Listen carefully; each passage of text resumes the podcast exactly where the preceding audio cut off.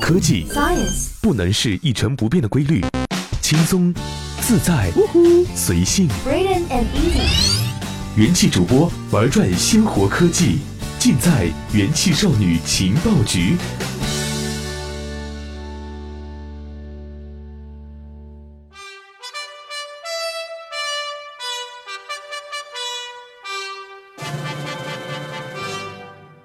中央电视台，中央电视台，这里是二零一六年里约奥运会的后援团元气少女情报局的节目录制现场，我是怡宝。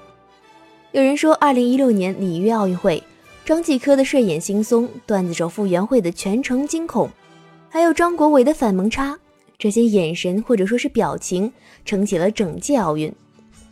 说实在的，怡宝今天想夸一夸我们这些奥运观众，夸一夸我们自己，很行。运动员可以是逗逼了，运动员可以是面瘫了，更重要的是，运动员可以不拿金牌了。傅园慧拿了预赛第三就欢脱到不行，对目前的成绩，他表示我有这么快，我很满意。他一夜之间成了第一网红，大家喜欢他享受过程不问结果的态度和表情。与此同时，媒体给出的标题说易思玲仅摘得铜牌，遭到网友围攻，觉得媒体不应该有粗暴的价值判断。孙杨，the king of one thousand five hundred meters swimming，但却因为感冒没能进入决赛。国民老公宁泽涛的比赛虽不尽如人意，但他们都尽了全力，微博也全是一片鼓励。真是活久见啊！以前奥运观众可不是这个画风的。二零零八年北京奥运会，刘翔因伤退赛，大家不是心疼他，而是辱骂他、怪他，在家门口丢国家脸。二零一二年伦敦奥运会，刘翔因伤病在跨栏时摔倒，最后他还是强忍着站了起来，一条腿跳完了全程。大家发明了新的奚落他的方式，说他早泄。说他是影帝老戏骨，说他心里的小九九就跟他脸上的坑一样多，说他干这一切不过是为了赞助商的钞票。在这十二年的职业生涯里，刘翔拿过三十六次冠军，六次亚军，三次季军。然而，很多人只记得他两次退赛的失败。更早之前，李宁在一九八八年的奥运会上不小心摔倒了，还保持风度跟观众微笑。观众骂他输了还笑，丢尽中国人的脸。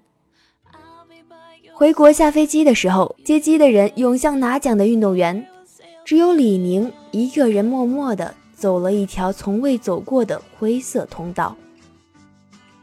就这样，机场人员还讽刺他哪里不好摔，跑到国外摔去了。还有人讽刺他是体操王子，死亡的亡，系了绳子让他上吊谢罪。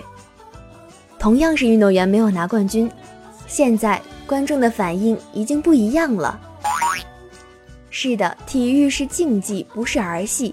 每一个上场的人都想赢，但是我们以前的问题在于太在乎赢，太在乎第一。除了金牌，在我们眼里都是渣。孙杨的海报上有一句话很棒：第一不是比赛的全部，争取第一才是。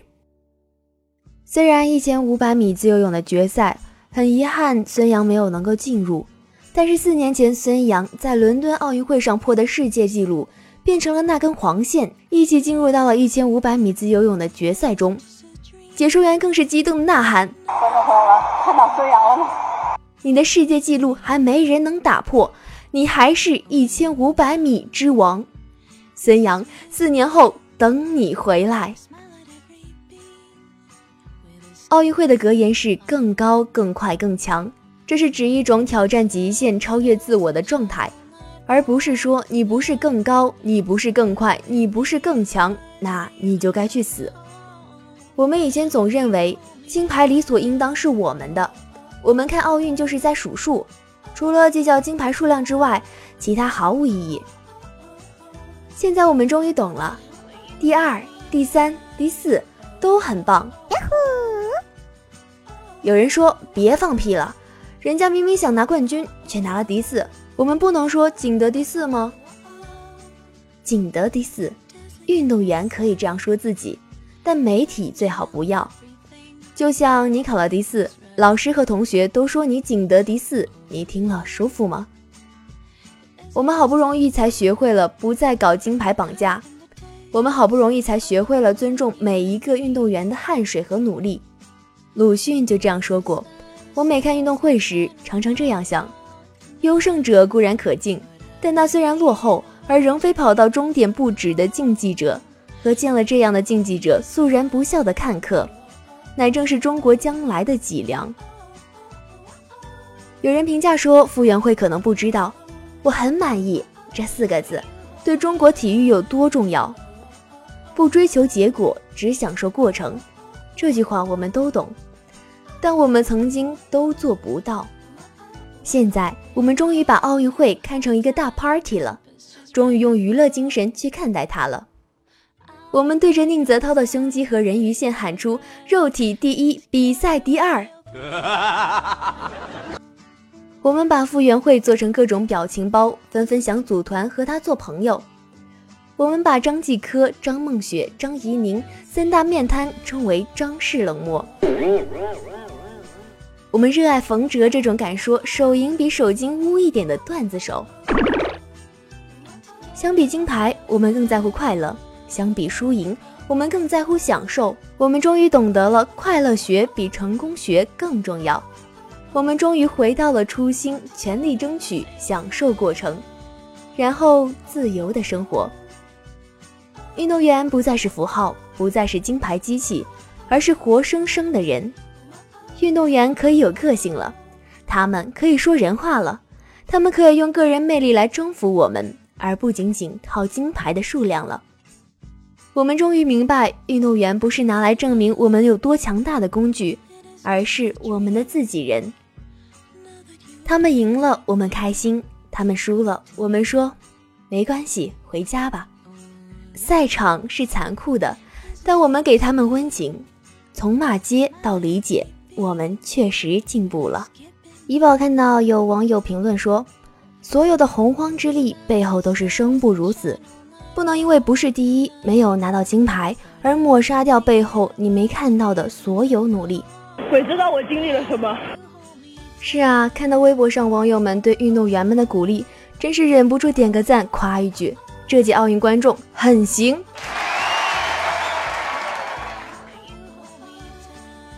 好了，本期的元气少女情报局就到这里结束了，我是怡宝，我们下期再见。